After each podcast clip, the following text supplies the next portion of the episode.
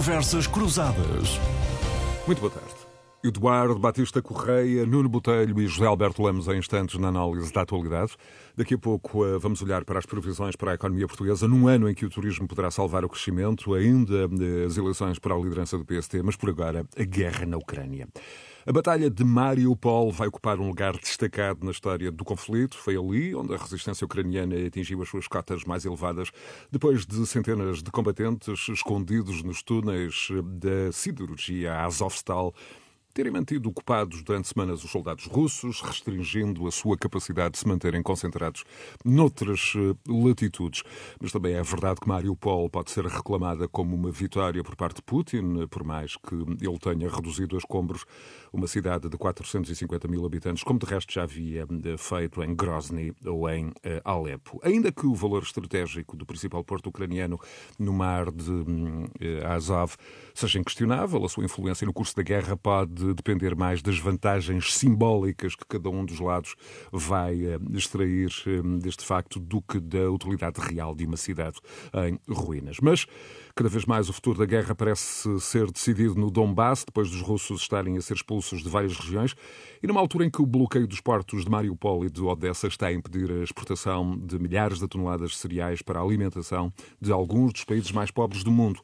Como consequência da atitude de Putin, o aumento da fome e a insegurança alimentar pode agravar ainda mais as profundas crises económicas e os conflitos em algumas das zonas mais instáveis da África e do Médio Oriente. Um cenário assustador que levou já a vários alertas das Nações Unidas. Por exemplo, só o Programa Alimentar da ONU, o PAM, que alimenta 125 milhões de pessoas em todo o mundo, compra 50% de todos os cereais à Ucrânia. Do lado russo, na última sexta-feira, o Kremlin fez saber que uma eventual abertura dos portos no sul da Ucrânia teria de ser compensada com o fim das sanções à Rússia. José Alberto Lemos, bem-vindo. Uh, temos aqui com aparente propriedade o Kremlin a ser acusado de usar a alimentação de milhões de pessoas em países pobres como uma arma de guerra neste conflito. Quão grave, José Alberto, pode ser este ângulo numa guerra já de si, uh, enfim, cheia de zonas de penumbra? Bem-vindo. Boa tarde, muito obrigado pelo convite. Boa tarde a todos. Sim, essa é, é, digamos, a questão mais delicada neste momento, mais, enfim, eh, de facto, mais controversa, mais controversa, não, mais delicada e mais perigosa com que estamos a defrontar-nos. Até agora tem-se falado imenso da questão dos, dos, combustíveis, não é? Portanto, do gás e do petróleo, mas a questão dos cereais é bastante mais delicada, é mais grave, porque obviamente pode, podemos estar a falar aqui de reduzir muita gente uh, à fome. Tu já deste aí alguns números que são números assustadores, portanto, há 125, segundo o, o Programa Alimentar Mundial, há 125 milhões de pessoas em risco de passar fome, nomeadamente no Médio Oriente e na África subsaariana. Eh, estamos a falar de 26 países, em particular, mais vulneráveis, e, portanto, isso deixa aqui uma pergunta que é uma pergunta fundamental. Até que ponto é que a Rússia, que está sempre a, a definir-se, a autodefinir-se como grande amiga dos pobres, dos países pobres, dos países do, do ex-terceiro mundo, agora chamado eh, mundo em desenvolvimento, eh, está interessada em manter esta questão da exportação de cereais, ou o boicote, digamos, à exportação de cereais, como uma arma política que já não é uma arma eh, política dirigida aos seus inimigos, ou aos seus alegados inimigos, ao Ocidente, não é? em particular a NATO e os americanos, mas, mas dirigida aos povos mais vulneráveis, de quem eles uh, arrogam permanentemente o título de defensores perante quaisquer conjunturas. Portanto, a Rússia. Disse, não apenas nesta questão, a... mas também, por exemplo, a chantagem já feita na questão dos fertilizantes agrícolas. Sim, sim, sim. Importante mas não agora... só para países em vias de desenvolvimento, como para o próprio, próprio Europa. Há dificuldades dificuldades, tanto em exportar, não só. É, é preciso explicar também aos nossos ouvintes que a Rússia e a Ucrânia, em conjunto, representam 30% das exportações mundiais de trigo. Isso é um dado muito importante. E, portanto, há muitos países dependentes deste tipo de, de cereais, trigo e milho, naturalmente, mas eh, aqui põe-se à prova o seguinte: a ONU, neste momento, estão a decorrer, esta semana, decorreram negociações importantes na ONU sobre isso, e põe-se um bocado à prova também a capacidade da ONU e de Guterres, em particular, em eh, mediar esta questão. E já que falamos de Guterres, eh, para não ignorar aquilo com que tu abriste eh, a tua introdução, é muito importante, de facto, voltarmos a Mariupol, para dizer que Guterres averbou aqui um razoável triunfo, depois de termos sido aqui muito críticos com ele. Eh, Guterres conseguiu, na verdade, eh, que eh, foi, digamos, a sua deslocação a Kiev e a Moscou que abriu os primeiros corredores humanitários, portanto, os civis começaram a ser retirados e finalmente resolveu-se a situação de Mariupol. É evidente que não se resolveu a contento de toda a gente, o que não era possível, uma vez que as tropas russas estavam a cercar a cidade há muito tempo. Portanto, tem que se registar uma coisa que é inequívoca. Há aqui, evidentemente, um triunfo, uma vitória de Putin, uma vitória de Moscou eh, neste conflito. É talvez a primeira vitória significativa, porque é uma vitória estratégica. Como sabemos, Mariupol re, eh, faz a ligação entre eh, o Donbass, que já é russo, digamos, ou pelo menos parcialmente russo, e o Mar de Azov, como tu disseste. Mas aqui, digamos, é um triunfo militar da Rússia, mas não é necessariamente um trunfo, na minha opinião. Porquê? Por duas razões essenciais. Primeiro, um triunfo, mas não um trunfo. Não um trunfo. Porquê? Porque, por duas razões essenciais. Primeiro, porque a primeira razão é evidente, porque a Rússia vai, digamos, como é que é, controlar, vai governar, vai reinar sobre um cemitério basicamente. Não é? Portanto, Mariupol é uma cidade destruída. Recordemos-nos do. Depois mostrou a sua crueldade, não necessariamente nesta questão do, do complexo siderúrgico, mas já tinha mostrado há muito tempo com a história do teatro, onde só estavam albergados, nos, em cujos subterrâneos estavam albergadas, uh, salvo mil pessoas e terão morrido entre 300 e 600, dependente da, da, da, das avaliações que foram feitas na altura. Ainda não há nenhuma, nenhuma estimativa independente sobre essa matéria, mas ao fazê-lo, vai governar sobre um cemitério. Primeira razão. Segunda Segunda razão. Estamos quase nos três meses de guerra. Portanto, esta semana faz três meses que a guerra começou no dia 24. O que significa que os russos demoraram três meses para controlar Mariupol. Ora, isto também significou que uma relativamente pequena força eh, ucraniana conseguiu reter uma boa parte da, da, do exército russo naquela frente, evitando que eles se deslocassem para outro sítio. Ora, se formos projetar isto para outras cidades importantes da, da, da Ucrânia, isto, significasse que os russos vão necessitar de três meses e de grande crueldade para dominar as outras cidades, eh, podemos projetar isto, a, a guerra pelo menos até o próximo ano. Portanto, a situação de Mariupol é um triunfo, não sendo um trunfo, na minha opinião, porque não lhes correu bem. Foi um bocado a insistência e a resistência dos ucranianos também que conseguiram manter aquilo durante três meses naquele impasse, eh, mas agora, evidentemente, está Mariupol tem a ver, regressando à questão, da, regressando à questão da, dos cereais, tem a ver, evidentemente, com uma capacidade que eu não disse há pouco de exportar, porque é um porto, mas também há problemas de desminagem neste momento importantes em torno de Mariupol e até de Eu vou já ao Eduardo, mas uh, ainda em relação aos cereais, eh, para suavizar de alguma forma os, os efeitos do bloqueio, a União Europeia uh, admitiu esta semana criar uma espécie de, de rede de corredores terrestres para fazer chegar os cereais ucranianos aos portos de Gdansk, Exato, na Polónia, e também Gdynia, justamente no Báltico. Mas, uh, mas esta solução é muito tempo. lenta e, além de mais, muito cara, porque sim, sim. Enfim, o trajeto é de um cargueiro uh, Está de nas mãos... para, para o Cairo não é exatamente sim, sim, o mesmo. Sim. Está nas mãos dos russos bloquear norte. a situação, mas está nas mãos dos russos bloquear a situação e permitir que os cereais continuem a sair pelo Mar Negro, nomeadamente para Odessa, não é verdade? Que é o maior porto, aliás, do Mar Negro. No entanto, no entanto, convém salientar o seguinte: estas tais negociações a que eu me referi há pouco estão a ocorrer na ONU, são negociações difíceis, evidentemente, e os russos já disseram que não vão ceder. Eu cito, uma, eh, cito o Medvedev, o antigo presidente russo, que disse assim: Nós não somos idiotas. Estão-nos a obrigar, estão-nos a boicotar e, digamos, a impor-nos sanções e agora não vamos exportar só para agradar ao Ocidente. Ou seja, portanto, aparentemente a Rússia estará numa posição de, de chantagem, digamos assim, ou digamos de utilizar aquilo como arma política e não irá ceder e, portanto, sobretudo e não essas afirmações querem... de Medvedev, num certo sentido, são um reconhecimento uh, tácito uh, de que é uma arma política. Que é uma arma exatamente, política, exatamente, é um exatamente. nesta guerra exatamente, híbrida. Exatamente. E, portanto, a questão é que, eh, digamos, ao dizer que não são idiotas, eles vão insistir nesta fase e não vão, sobretudo, autorizar que as exportações dos cereais sejam feitas no, pelos ucranianos. Ou seja, que isto dê uma, uma alavancagem económica à Ucrânia, quando muitos exportariam os seus próprios cereais russos e não os ucranianos. Portanto, temos aqui uma situação de Vamos impasse então ao que Eduardo. pode ser que a ONU, ou no âmbito da ONU, se consiga desbloquear. Eduardo Veremos. Batista Correia, professor de gestão no, no ISCTE, CEO do Tagus Park. Eduardo, bem-vindo de novo. Como é, que, como é que vê a evolução do conflito, sobretudo a possibilidade da guerra se prolongar muito no tempo um, e desde logo com uma, com uma questão como como esta da, da escassez alimentar do mundo, a levar de resto já alguns países que poderiam ser, enfim, uma fonte de produção alternativa à Ucrânia, a cortarem nesta altura nas suas próprias exportações para protegerem melhor as suas, as suas populações do autoconsumo. E eu diria quase que o melhor desse exemplo é a Índia, que esta semana deixou virtualmente de exportar um saco, seja dos seus cereais. Resultado do, do, do, do pior que pode acontecer no mundo, que é a guerra, não é? A história está, a história está cheia desses exemplos ao longo dos últimos 15 séculos. Cada vez que há uma guerra, que é uma guerra de grandes dimensões, quem sofre, evidentemente, é a população. E a uma guerra está sempre associado fome, destruição, morte, doença. Portanto, nada, nada de novo uh, terrível.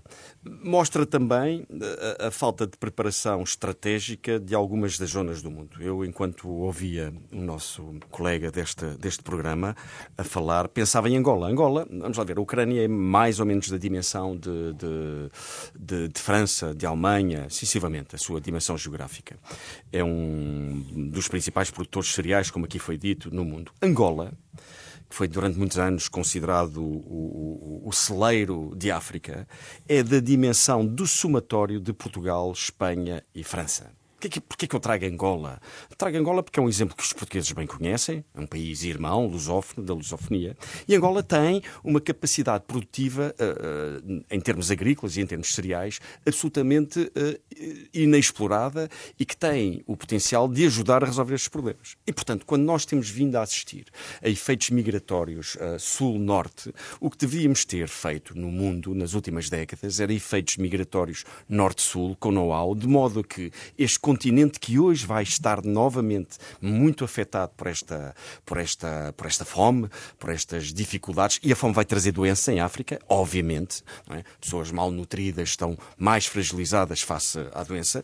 Era este continente que poderia ter feito nas últimas décadas um desenvolvimento utilizando know-how, utilizando mão de obra, utilizando conhecimento do hemisfério norte, no sentido de se preparar para uma, para uma dependência, para uma independência alimentar e podendo hoje ser exportador. Portanto, eu gosto sempre de trazer aqui os temas estratégicos e, e uma vez mais, uh, uh, assistimos nas últimas décadas a alguma cegueira estratégica. Uma nota adicional. Os heróis ucranianos que estão muito mais bem equipados que aquilo que nós todos pensávamos ser a realidade há três meses atrás. Há três meses atrás, quando o conflito se iniciou, nenhum de nós, por melhor que fosse a sua fonte de informação, esperaria uma resistência ucraniana desta dimensão. E esta resistência uh, advém essencialmente destes dois fatores: da capacidade combativa e do, e, de, e do patriotismo que aquele povo tem vindo a demonstrar, bem como o nível de equipamento a que tiveram acesso e estavam muito melhor preparados do que aquilo que nós todos imaginávamos. Eu, a, a propósito desta relação da Rússia com a Ucrânia, vou-vos contar uma história que me foi transmitida há meia dúzia de dias por uma cidadã russa a quem eu perguntei como é que, como é que está o tema, como é que os russos veem este conflito. Ele disse-me, olha, Eduardo, eu vou-lhe vou descrever eh, através da história de uma família minha amiga. Esta família, minha amiga, a filha, é a pessoa que é minha amiga, a filha tem cerca de 50 anos, vive com os pais e tem um filho de 25 anos. Os pais suportam a guerra. Os pais apoiam Putin. Os pais apoiam este conceito soviético. Ela é absolutamente contra a invasão. É absolutamente contra a guerra, palavra que é proibido usar na, na Rússia. Por outro lado, o filho dela saiu da Rússia hum, e foi estudar para a Inglaterra os avós, portanto, os pais dela, condenam veemente o seu neto. Acham que o seu neto é um traidor. E, portanto, esta é a Rússia 2. Ou seja, um portanto, conjunto... Uma sociedade dividida, absolutamente com, com, com dividida, nas suas, em, nas suas essencialmente em termos geracionais. Geracionais, geracionais.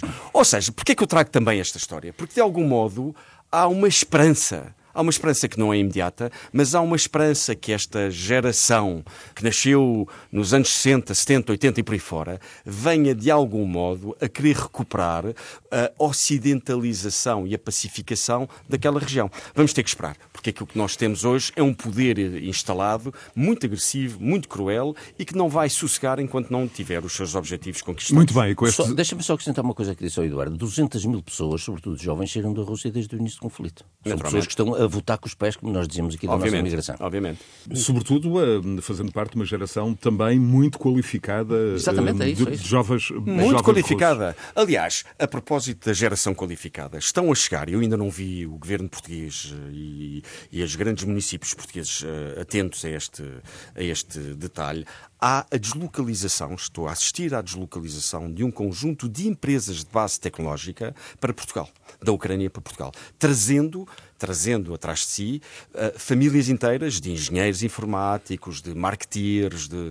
e portanto há um movimento muito interessante. Isto não é possível na indústria, não é possível na agricultura. E, vamos seguramente ter, é possível ter, ter nesta nova falar economia. desse, no, no, no, próximo bloco. Nuno Botelho, um, como é que na, neste quadro olhas para, por exemplo, esta questão dos cereais, onde, um, de acordo com o que o José Alberto Lemos disse, e também o Eduardo, há aqui claramente a utilização de Putin, de, desta arma, enfim, como um instrumento para uh, uma espécie de guerra híbrida para enfraquecer a unidade na, não só no conjunto da União Europeia, como também no, no resto do Sim. mundo. Bem-vindo. Muito boa tarde a todos, eh, aos nossos ouvintes e, e aos meus colegas. Uh, não, eu acho que Putin percebeu, uh, ainda ontem uh, vimos que, que, que, cortou o fornecimento de gás à Finlândia e percebeu claramente que há uma união muito grande na Europa e, e no mundo em geral, portanto, no mundo ocidental, chamemos-lhe assim, e percebeu que a arma do gás natural e do petróleo estava a esgotar e, portanto, teria que ir buscar outra arma que fosse de facto eficaz e que de facto percebesse, que se percebesse da força da Rússia enquanto produtor de cereais, enquanto fornecedor mundial de cereais e também a Ucrânia naturalmente, porque como disse o Alberto, há aqui um 30% dos cereais mundiais uh, são produzidos naquela zona, entre Rússia e Ucrânia, e, portanto, uh, há aqui uma arma, uma chantagem que é feita sobre, sobre o mundo e uh, que vai prejudicar fundamentalmente, de facto, as nações mais vulneráveis e as nações mais pobres.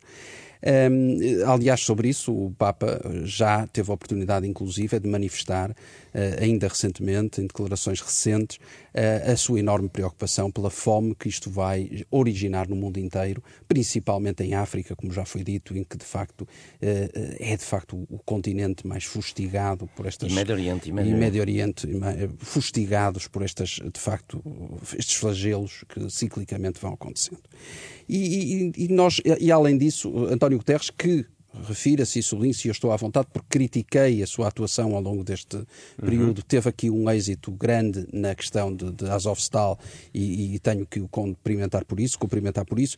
Também já veio dizer que, de facto, se, se avizinha aí uma, uma, uma, uma grande uh, fome de proporções mundiais e, que, e cujas consequências estão ainda por apurar.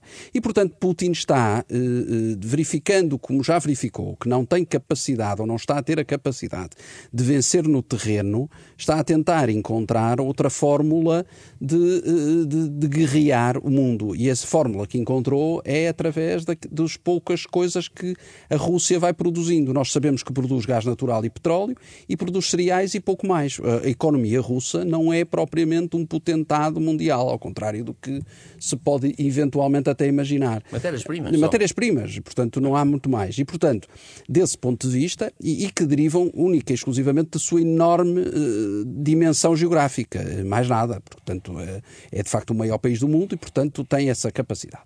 E, portanto, uh, Putin joga com isso. E é isso que está aqui em cima da mesa: é jogar com as armas que tem.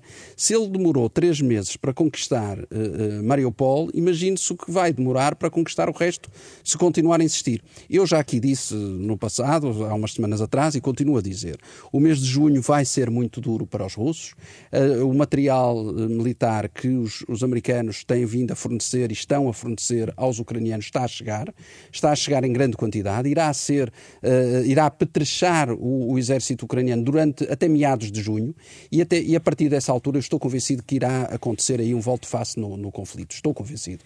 E, portanto, a, a, minha opinião é que Putin também está a jogar aqui um bocado com o tempo para poder, com, com rapidez, a tentar jogar aqui um bocado para rapidamente tentar também alguns êxitos para tentar desmoralizar e desmotivar Mas, objetivamente, é verdade, eh, e o José Alberto referia o facto de estarmos a caminho do terceiro mês da guerra, Sim. que, do ponto de vista militar, passa já quase um mês um, da chamada, enfim, reorientação, a retirada Sim. Russa do norte e do noroeste. Sim. E a concentração E, e no- do ponto de vista da luta eh, no terreno, as coisas estão basicamente como Num estavam há um mês atrás. Num impasse completo. Estão, de facto, num impasse completo. Portanto, desse ponto de vista, mostra que, de facto, há um, um desnorte das tropas russas.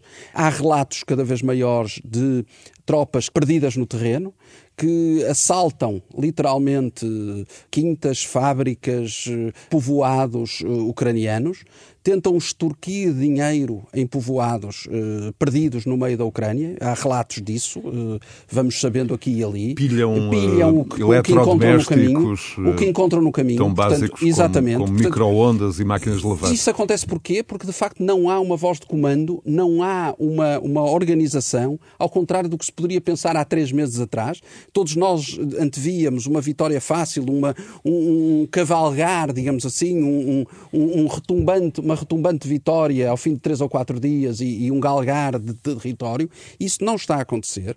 Há tropas perdidas literalmente no terreno e, portanto, isso mostra que de facto há muito ainda para reorganizar e que os, os ucranianos ainda eh, estão motivadíssimos, estão a lutar com, com, por aquilo que, em que acreditam. Ao contrário dos russos, que eu estou convencido que não acreditam minimamente naquilo que estão a fazer. Isso faz muita diferença na hora da verdade. E, portanto, desse ponto de vista, eu acho que nós temos que, que- que verificar que, de facto, ao fim de três meses, a Ucrânia está em condições de, eventualmente, dar aqui a volta a este, a este desafio. É claro que ter- estamos a falar de um, de um território completamente destruído, completamente despedaçado, em territórios completamente vazios e devastados. E, portanto, isso será depois outra fase da, da- da- questão que teremos que, que- que mais à frente. Com os primeiros crimes de guerra a serem, a serem começarem a julgados. ser julgados, O que é exatamente. muito interessante. que é muito interessante. Muito interessante. Que Muito nunca aconteceu com esta rapidez É verdade, e, sobretudo, é verdade. com o conflito ainda a decorrer. É evidente, Hum, é evidente. Mas sobre a situação no terreno, queria dizer du- duas outras coisas rápidas. Hum, primeiro, eu, ah, aqui há um mês, eu disse que as duas semanas seguintes seriam decisivas para ver a Batalha de Donbass. Passou um mês e não foram. Porquê? Uhum. Porque, de facto, como o Nuno disse agora, as coisas estão-se a protelar, a protelar, a protelar. No próprio Donbass, neste momento, há avanços e recuos. Eh, um bocadinho a norte, portanto, em Kharkiv, a segunda cidade, os, os ucranianos foram capazes de rechaçar as tropas Sim, russas sim. e levá-las até à fronteira, mas no Donbass propriamente dito continua a haver avanços e recuos, quer em Izium, quer em Sloviansk, quer em Severodonetsk, portanto têm sido cidades que ora uns recuam e outros avançam.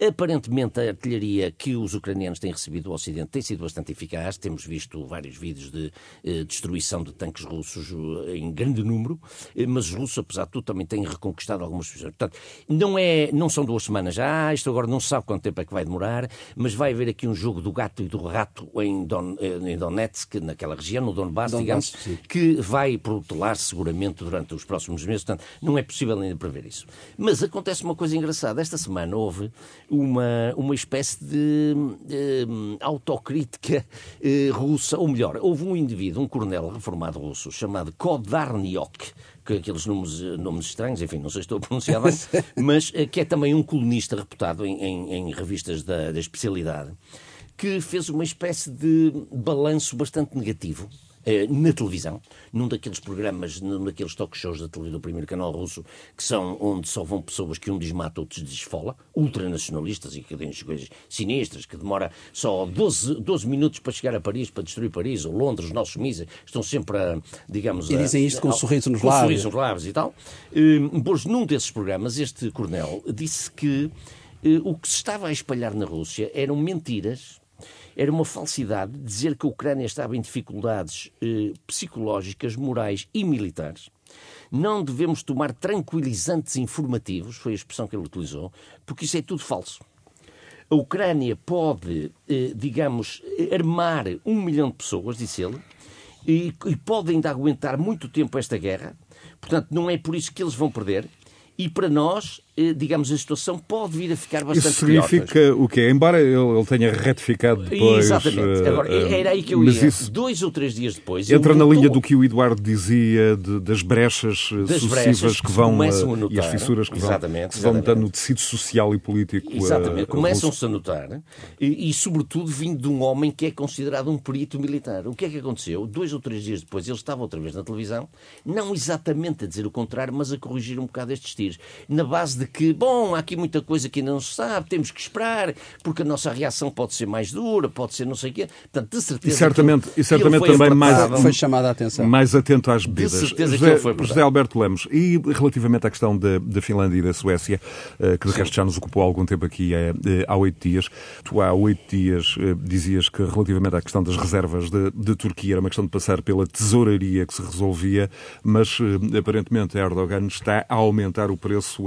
do seu sim. Como sempre, parece que eh, serão os curdos a pagar, eh, enfim, a, a fatura mais elevada, o Kurdistão, a maior nação sem Estado do mundo, 30 milhões de curdos mas, eh, dispersos por vários países do Médio Oriente. Até onde subirá a fasquia de Erdogan? Não acredito nisso. Isto é, não acredito que a Suécia ou a Finlândia cedam nessa matéria, porque a Suécia e a Finlândia têm grande, sobretudo a Suécia, grande tradição de acolher exi- exilados políticos. Até portugueses, no tempo da Guerra Colonial.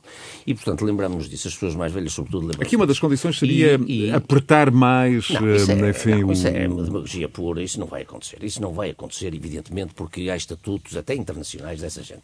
O que vai acontecer é aquilo que eu disse, é a história da tesouraria. Erdogan vai esticar a corda até que lhe acerem com uns milhares de dólares ou uns milhões de dólares para um programa disto ou daquilo ou daquele outro. E, portanto, ele vai ter algum ganho financeiro. E é preciso dizer o seguinte, para o ano há eleições na Turquia. A Turquia está neste momento com 70% de inflação. Repito, Claro. nós estamos aqui a debater-nos com 7. A Turquia está com 70% de inflação. A governação, ultimamente, não está a correr bem a Erdogan. E a, e a base de apoio dele está-se a, a erudir, está-se a é. E, portanto, ele precisa de algum ganho de causa nesta matéria totalmente demagógica. Portanto, aqui as questões vão ser ou em armamento, eventualmente mais drones ou isto ou aquilo, ou em eh, eh, numerário. Em dólares, não vai haver cedência nessa matéria, até porque isso é completamente. São objeções para consumo interno. para São para consumo interno Para O Eduardo esteve recentemente há cerca de dois meses na Turquia. Eduardo, É. até onde uh, os turcos poderão ir neste, neste conjunto de exigências? Eu julgo que o José Alberto eh, diagnosticou muito bem o tema. Os turcos, os turcos eh, querem ser um player eh, importante nestas eh, estratégias geopolíticas. Aliás, Erdogan tem estado constantemente a chamar a si a, gestão do, a tentativa da gestão do conflito, evidente. O seu papel na NATO ah, é um papel que é relativamente importante e, portanto, a NATO também não pode perder a Turquia. É o segundo maior exército, não é? Obviamente. E, portanto, o que vai acontecer, evidentemente, é uma mesa de negociações. Erdogan precisa desta, desta vitória, desta aparente vitória, também para alavancar o seu estatuto interno. E, portanto, quer dizer, é, é- é política, é política simples, com aspectos complexos, mas é política simples que se traduzirá, evidentemente, num cheque, seja ele em compras, seja ele em, em- em apoios. Bom, e é, e é um bocadinho isto que vai surgir. É evidente que os países do Norte da Europa jamais abdicarão de beliscar os princípios dos direitos humanos e, portanto, nunca irão entregar à Turquia aqueles dissidentes, aqueles combatentes políticos que a, que a Turquia reclama. ah, ah, Eventualmente voltar. não entregar, mas dificultar, hum, enfim, em algum contexto, os pedidos de asilo, o acolhimento, hum, enfim, nesse sentido.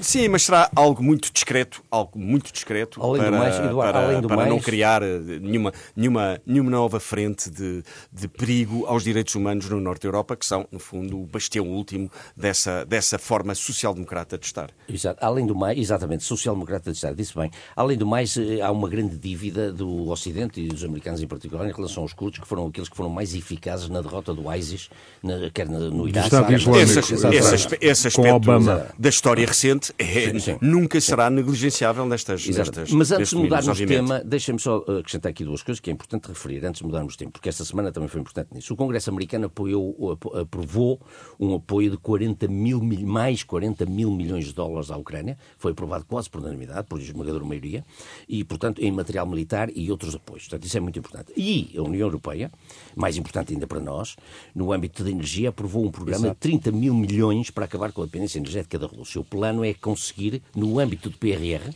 acrescentar Exato. ao PRR algumas verbas e conseguir que nos, em, em cinco anos a União Europeia seja capaz de prescindir de todos os hidrocarbonetos vindos da Rússia, carvão, gás e petróleo. E tivemos também uh, o governo português uh, a confirmar que está a negociar com a Alemanha e com a Polónia a distribuição de gás aqui, a partir de, de Sines. O que é uma grande de, oportunidade para Portugal. De autoestrada do gás de, de Sines O que é uma grande oportunidade para Portugal. Capacidade de armazenamento maior em Sines e Exato. também transporte, transporte, quer, bar, quer por barco, do, do, portanto, do gás que chegará da América, Exato. quer por barco, quer pelos gasodutos, se a Espanha, entretanto, se nos Pirineus conseguir fazer a ligação com a França. Quem com tem a França, que é a França. A França é que tem que A França não quer, sim. A Mas a França não quer porque quer exportar o seu nuclear a sua energia proveniente do, do, nuclear. Mas a questão do gás e do, do, do, gás. Eu não estaria assim tão otimista em relação a Sines, porque no texto estive a ler uma coisa que me disse há mais cinco portos na Península Ibérica que podem captar o gás vindo da, da, da América. Portanto, não sabemos até que. É evidente que Sines é o mais próximo, mas não sabemos até que ponto é que Sines não terá concorrência nesta matéria. Veremos. De portos, sobretudo no Mediterrâneo. Sim, sim, Norte sim, Marrocos também. Norte Marrocos também está. Bilbao, por exemplo, é um deles. Bilbao também. Agora então, uh, uh, já lá estamos um olhar para, para a economia nacional numa altura em que o desempenho previsível do setor turístico pode, hum, de alguma forma, entre aspas, salvar o, o crescimento económico. Uh, Bruxelas e o FMI vieram esta semana prever que a economia hum, cresça 5,8%, fazendo uma, uma revisão em alta das previsões de crescimento. E, Nuno Botelho, tivemos o Presidente da República uh, a dizê-lo já no final da semana passada, até num tom que talvez, enfim, carecesse de maior, maiores explicações, que Portugal é dos países europeus com menos efeitos diretos da guerra e pode retirar benefícios do conflito e da instabilidade. O turismo é, evidentemente, um benefício claro, o outro, talvez mais importante também, a reorientação para Portugal de investimentos que inicialmente estavam uh, previstos para a Ucrânia e para a Europa de leste. Uh, de leste. A questão é, com este fator geografia a jogar a favor da, da nossa economia, a questão é, uh, estamos preparados? Diria que, de uma forma sucinta, diria que não. Uh, diria que não, porquê? Porque acho que está a ser feito muito pouco trabalho nesse aspecto. Aliás, é uma coisa que eu há muito tempo venho falando aqui uh, aos microfones da Renascença e que acho que há muito tempo, mesmo antes da guerra, que deveríamos estar a preparar isso, mesmo no âmbito da reindustrialização da Europa, portanto, antes da guerra, eh, todas as consequências pós-pandémicas. A Alemanha tem um plano de reindustrialização da sua indústria eh, que prevê a saída da China das principais eh, indústrias, das principais marcas que tem. E estavam previstas a instalação principalmente nos países de leste. Ora, Portugal tem feito muito pouco para captar essas indústrias. E eu acho que o governo português deveria ter aí uma, uma, uma, uma atenção muito, muito especial. Muito especial porquê? Porque está aqui em cima da mesa a possibilidade de mudar ou tentar mudar o paradigma da economia portuguesa. Tentar trazer para Portugal indústrias fortes, indústrias que de facto produzam, que exportem, que criem riqueza, que tragam valor acrescentado, que paguem bem, que tragam novos profissionais, que, portanto, novos imigrantes, com I, eh, pessoas que constituam família, que repovoem este nosso território e, portanto, temos aqui toda uma nova oportunidade. Se eh, no turismo parece-me evidente que hoje em dia as pessoas, entre passarem umas férias na Turquia, no, na Tunísia ou, na, ou num qualquer país de leste, como a Croácia ou qualquer coisa assim do género, pensam duas vezes, porque de facto naquela zona é uma zona muito mais perigosa do que eventualmente no Algarve, em Lisboa ou, ou até na zona do Porto e Norte, por exemplo, mas uh, isso parece-me evidente e, portanto, o turismo vai passar naturalmente ao lado disso, dessas questões. E, não portanto, esquecendo também do, dos Açores da Madeira, Dos Açores e da Madeira, naturalmente, e o Alentejo, já agora, e o Centro, pronto, para ficar dito tudo. Todas as, Todas as regiões, para ninguém ficar zangado. Mas, mas, dito isto, eu acho que nós temos, no que de mais estrutural, eh, que é uma coisa mais estrutural, ou seja, quando falamos de instalação de empresas, reindustrialização, nós estamos a discutir algo de mais planos mais estruturais, mais não conjuntura. Estamos a falar de algo mais estrutural. E nesse aspecto eu acho que de facto Portugal não planeia. Aliás, eu falo quando Estás se falou a falar de PRR, fatores de atração. fatores de atração, uh, uh, uh, cortar naquilo que são os custos de contexto, fiscalidade. fiscalidade, por exemplo, burocracia, tudo aquilo que são as questões relacionadas com, com, com, a justiça, por exemplo, porque não chega a dizer que temos bom tempo, boa comida, fiscalidade, bons vinhos. Fiscalidade, fiscalidade, já falei, já, já disse. Fiscalidade, fiscalidade é, é, Portanto, não chega a dizer que temos um bom tempo, boa comida, bom vinho e, e depois não funciona nada. Temos, temos que ter, de facto, fatores de atratividade. E, portanto, desse ponto de vista, eu acho que de estrutural, Portugal tem feito muito pouco. E deveria haver aqui um, um, quase uma preocupação nacional, quase um consenso nacional, para de facto nós, nesta altura, estarmos a trabalhar nesse sentido. Eduardo, uh, desvio de turistas, algumas consultoras nesta altura a indicar que, enfim, o quadro, uh, ou pelo menos parte do quadro de investimentos previsto para o leste europeu pode ser redirecionado. Há aqui também o aproveitamento de uma tendência, hum, de alguma forma, geral para a desglobalização Portugal pode hum, beneficiar deste, deste conjunto de fatores? Pode.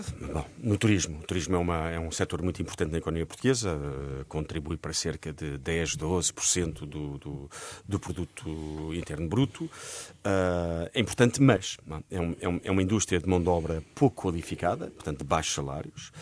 É ambientalmente duvidoso, ou seja, é de valor acrescentado reduzido, é? quando comparado, por exemplo, com áreas uh, menos intensas em consumo de, de, de, espaço, em consumo de cimento, em consumo de energia, em consumo de fontes, de fontes poluentes, uh, menos produtoras de resíduos. Portanto, o, o turismo é, é um setor importante, evidentemente, mas tem uma série de aspectos associados a si que não são assim tão benéficos. E não pode, nós não podemos olhar, não devemos olhar para o turismo como o setor mais importante da economia nacional, nem aquele que pode ser a solução para, para os problemas da economia portuguesa. Só para termos um exemplo, o município de Oeiras produz uh, anualmente uma vez e meia aquilo que o turismo produz no, no, no, no território todo. Com valor acrescentado, com tecnologia, com ciência. E, portanto, pegando no que o Nuno Botelho acabou de dizer, é evidente que Portugal está há muito necessitado de uma visão uh, estratégica para reformista, o desenvolvimento. Até reformista, não é? Ah, bom, nem, essa é uma palavra é? que eu até tenho medo de usar, porque, quer dizer, há uma recusa nos claro, nossos é estadistas é verdade, e nos nossos governos de olharem para o país e perceberem que é necessário fazer reformas. Portugal não pode continuar a achar que vai obter resultados diferentes daqueles que que tem vindo a obter nas últimas décadas, que são, em face daquilo que é o nosso potencial, miseráveis, utilizando as mesmas fórmulas. E, portanto, evidentemente, Nuno, é necessário Exato. reformar.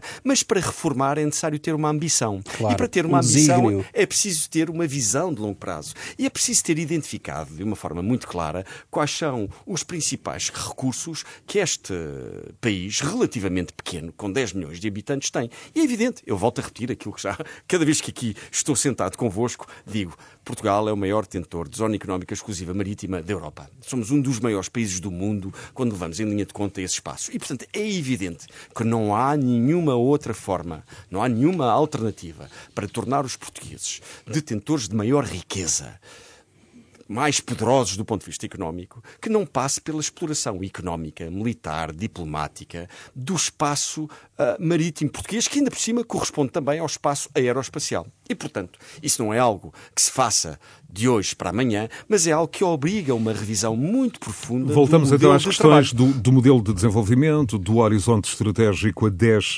20 anos, do ecossistema enfim, favorável às empresas, favorável a um contexto de inovação que envolva também uh, o ensino superior. Obrigatoriamente, um, e... obrigatoriamente. É necessário um alinhamento entre o ensino superior, os centros de investigação, os empresários, o capital para investimento e o, e o Estado, evidentemente, de modo a que todos nós saibamos em equipa qual é o caminho que em conjunto queremos percorrer. O que é que acontece hoje? Hoje somos um conjunto de talentosos à procura de nichos de mercado, cada um para seu lado, a tentar reinventar-se todos os dias à procura de soluções novas e inovadoras. É, é um potencial que é desperdiçado porque nós, portugueses, há muito que não trabalhamos em equipa, porque há muito que não sabemos o que é que queremos em conjunto ser quando Portugal puder ser um país grande. E, portanto, estamos sempre constantemente à espera destas ajudas exteriores. Portanto, somos mais uns pedintes do que propriamente uns inovadores e uns criadores de riqueza. No fundo, a, a solução Acha que, que é desse apresentada... ponto de vista, o PRR pode ser uma oportunidade perdida? Ó oh, José Bosch, eu, eu, quer dizer, eu, eu olho para o PRR como mais uma forma de estarmos a pedir dinheiro dinheiro fora. Obviamente que é necessária ajuda para estes tempos de crise que foram, a, a, a que fomos sujeitos por via do Covid, mas quer dizer, o PRR, o que é que é o PRR? 16 mil milhões. voltando ao Eiras, 16 mil milhões é o que o turismo em Portugal produz por ano. O Eiras produz 26, 27 mil milhões por ano. E, portanto, 16 mil milhões, se os dividirmos por todos os portugueses, pelos 10 milhões de portugueses, e os distribuirmos todos os dias em partes iguais durante o ano, dá 4,5 euros por português. Por dia. Ora, nós não podemos ter a ambição de salvar a economia portuguesa ou de encontrar um grande desígnio para a economia portuguesa com 4,5 euros que são dois cafés ou três, por dia a cada português. Não é essa a solução. Os nossos estadistas, como têm a incapacidade de ver mais longe, como têm a incapacidade de utilizar aquele conceito que o Nuno muito bem aqui sublinhou, reformar Portugal, no fundo, escusam-se junto destes pacotes que, aos olhos de um português cidadão, 16 mil milhões é muito dinheiro, parece uma coisa inacabável, mas é quer dizer uma coisa relativamente pequena e relativamente insignificante se olharmos para a economia portuguesa num horizonte temporal relativamente mais alargado. E, Meus portanto... caros, e falta a questão também dos salários, eh, enfim, num contexto contexto um, de um país fortemente endividado, com baixo crescimento, com problemas de produtividade, com uma eventual subida de juros uh, já no horizonte. Temos já nas primeiras semanas uh, de junho a reunião uh, do BCE.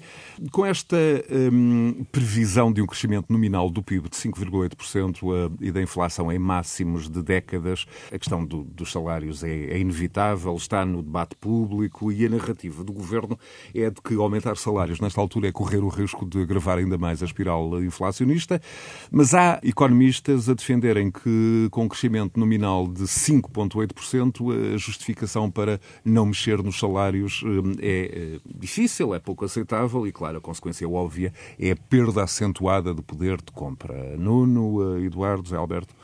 Que é que... Só é possível aumentar salários criando riqueza e Portugal não está a criar riqueza. E, portanto, tudo o resto é uma conversa que não nos leva a lado nenhum.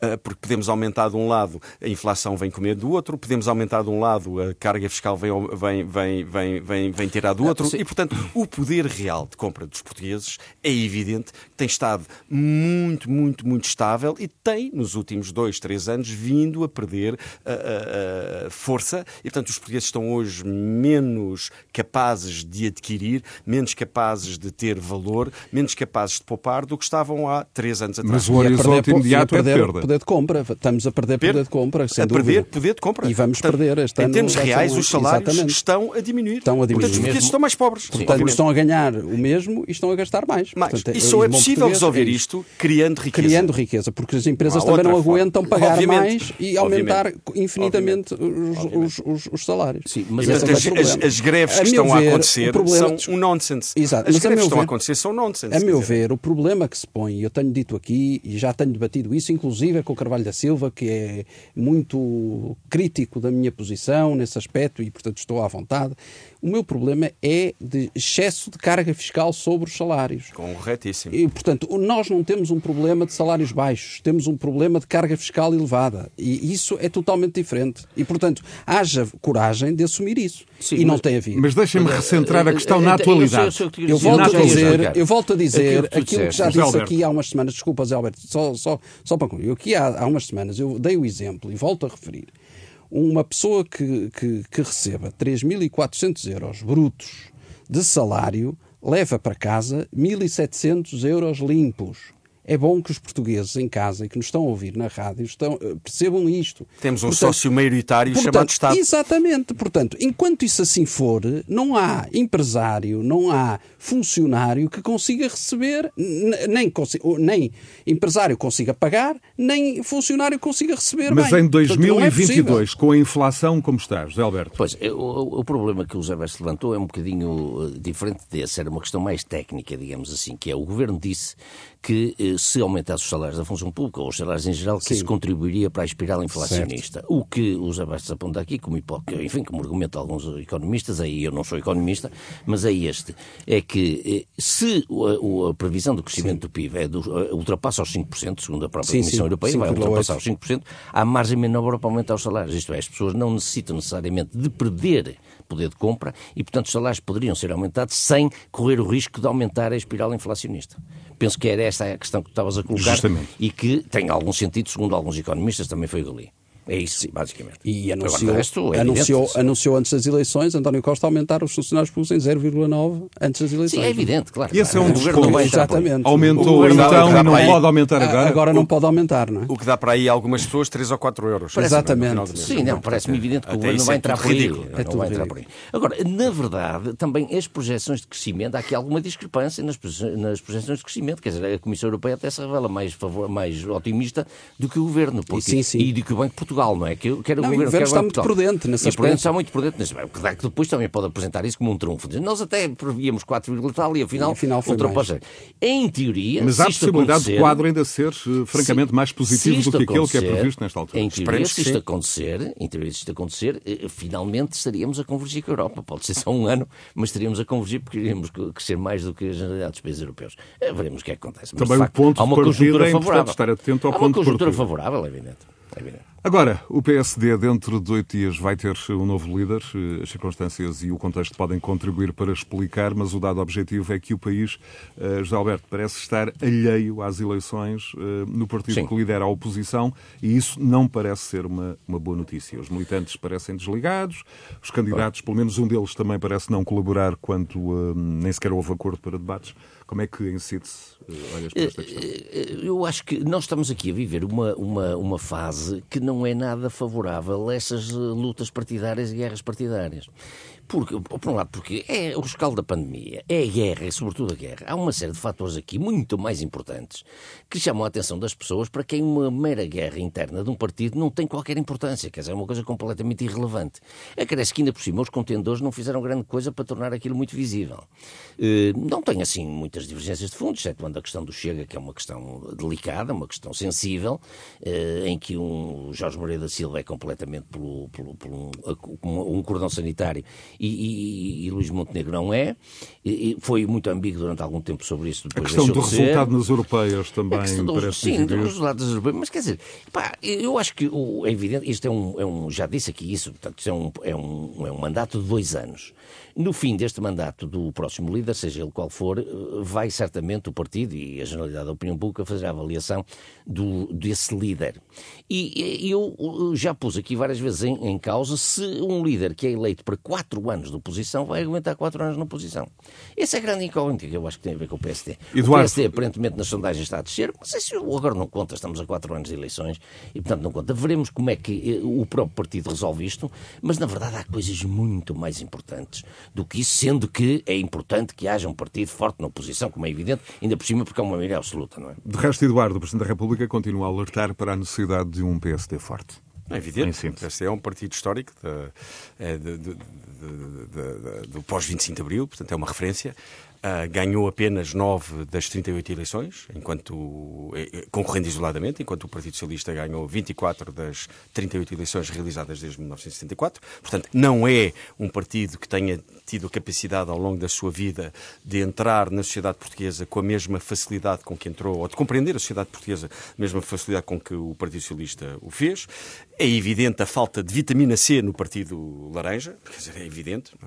Nós, como muito bem o José Alberto acabou de dizer, quer dizer, nós quase que não damos por, por aquilo que está a acontecer e, e, não, e, não, e não vem nada relativamente efervescente ou muito atrativo do, do, do, destas, destas candidaturas. Temos duas personalidades relativamente distintas, apesar de serem companheiros de geração uh, no, no partido. Temos alguém que, no fundo, se pauta essencialmente por um trajeto exclusivamente político, é? a quem não conhecemos, para além desse trajeto, rigorosamente mais nada, e que uh, tem alguma dificuldade em nos mostrar um caminho. Temos, por outro lado, alguém que, do ponto de vista profissional, tem algumas conquistas, nomeadamente a nível internacional, tanto nas Nações Unidas como na OCDE. Eu, como sou um meritocrata, como sabem, gosto sempre de pesar, de pesar estes fatores, porque, no fundo, eh, para eh, aceitarmos novamente, nós já temos em Portugal demasiados casos de candidatos e de primeiros ministros que eh, no fundo, demonstraram ao longo da sua vida apenas querer o poder e não estarem devidamente preparados para o poder. E essa, e essa tem sido uma das razões, tem sido uma das razões para que Portugal se encontre no estado de atraso económico e de pobreza económica eh, relativamente à, à média europeia e à maioria dos nossos companheiros de países europeus, um, que, que, infelizmente atingimos. E, portanto, seria bom que os portugueses uh, percebessem que é necessário analisar melhor o perfil de cada um dos candidatos a potenciais futuros primeiros-ministros. Não será certamente, então, grau, não será certamente o caso desta. Obviamente, isso é fundamental termos para aprendermos com os erros do passado. Nuno Botelho. Bom, eu acho que estas eleições do PSD que, que decorrerão na próxima semana eh, têm trazido, de facto, muito pouco para esclarecer o papel do PSD no, no, que, no, no panorama e na é? sociedade portuguesa. Tem trazido muito pouco para, nos, para percebermos o que é que o distingue do Partido Socialista, por exemplo, um, e eh, também tem trazido muito pouco para, para nos aclarar como é que os candidatos planeiam recuperar a confiança dos portugueses, confiança perdida ao longo dos anos por parte dos dos, do, do, do, eleitorado que ao longo dos anos foi perdendo a confiança no, no PSD. Eu acho que eh, basta verificar a falta de atenção que a opinião pública tem tido nestas eleições. Obviamente, os candidatos também não têm ajudado, mas eu antevejo, de facto, tempos muito difíceis no PSD. Antevejo. Uh, para ambos os candidatos, seja quem for que ganhe, eu neste momento apostaria, se tivesse que apostar, numa vitória de Montenegro. Eh, se tivesse que apostar hoje, e portanto para a semana cá estaremos para comentar e eu darei a cara se, se mais uma vez falhar, portanto já, já é a segunda vez seguida, uh, e portanto uh, apostaria numa vitória de Montenegro, da outra vez também errei, portanto se estiver errado falharei e darei a mal palmatória. Outra vez apostaste numa, numa vitória de Paulo Rangel? Foi? Apostei claramente e portanto falhei, e, mas não, não, não estou a dizer que desejo, estou a dizer que. Não, não, não, não entendi, entendi, entendi. É o que parece, é o que parece. É o que parece. É o que todas as indicações mas, que mas o que parece. O, Rio também já se estava a preparar para exatamente. ganhar as eleições uh, legislativas. Claro. E, e... Ah, e, e aparentemente também e, portanto... não. Aliás, o próprio Luís Montenegro já se estava a preparar Exato. para fazer parte do governo. Não é? Exato. Tem mais, tem mais tropas no terreno, há muito tempo a preparar isto. Mas há uma coisa curiosa que, eh, de facto, a falta de notoriedade desta luta interna no PSD, para essa falta de notoriedade, também contribuiu sobremaneira precisamente Montenegro ao recusar um debate sim, com sim, com certeza. Sim, sim, sim. É... Que é uma coisa que eu acho que é totalmente inqualificável. É inqualificável. Dizer, é de então, uma prepotência, arrogância, falta de espírito não, democrático. É um argumento completamente esfarrapado, dizer que claro. não tem agenda. Mas é que então o... há alguma coisa mais importante do que confrontar o adversário num debate. Mas quem Mas... é que pode não ter agenda? O que é que o Montenegro anda a fazer durante o dia? ninguém, ninguém sabe nada. Obviamente. Não, não já está bem definido quem, quem é este potencial candidato, não é? Que a sua agenda sobrepõe-se à agenda do eleitor e à agenda do debate. Epá, portanto, já é se percebeu bem qual é, qual é a agenda. Eduardo Batista Correia, Nuno Botelho, José Alberto Lemos a mais um Conversas Cruzadas, disponível a qualquer área em rr.sa.pt e no agregador de podcasts do Grupo Renascença Multimédia, o podcast. Continuação de bom domingo. Conversas Cruzadas.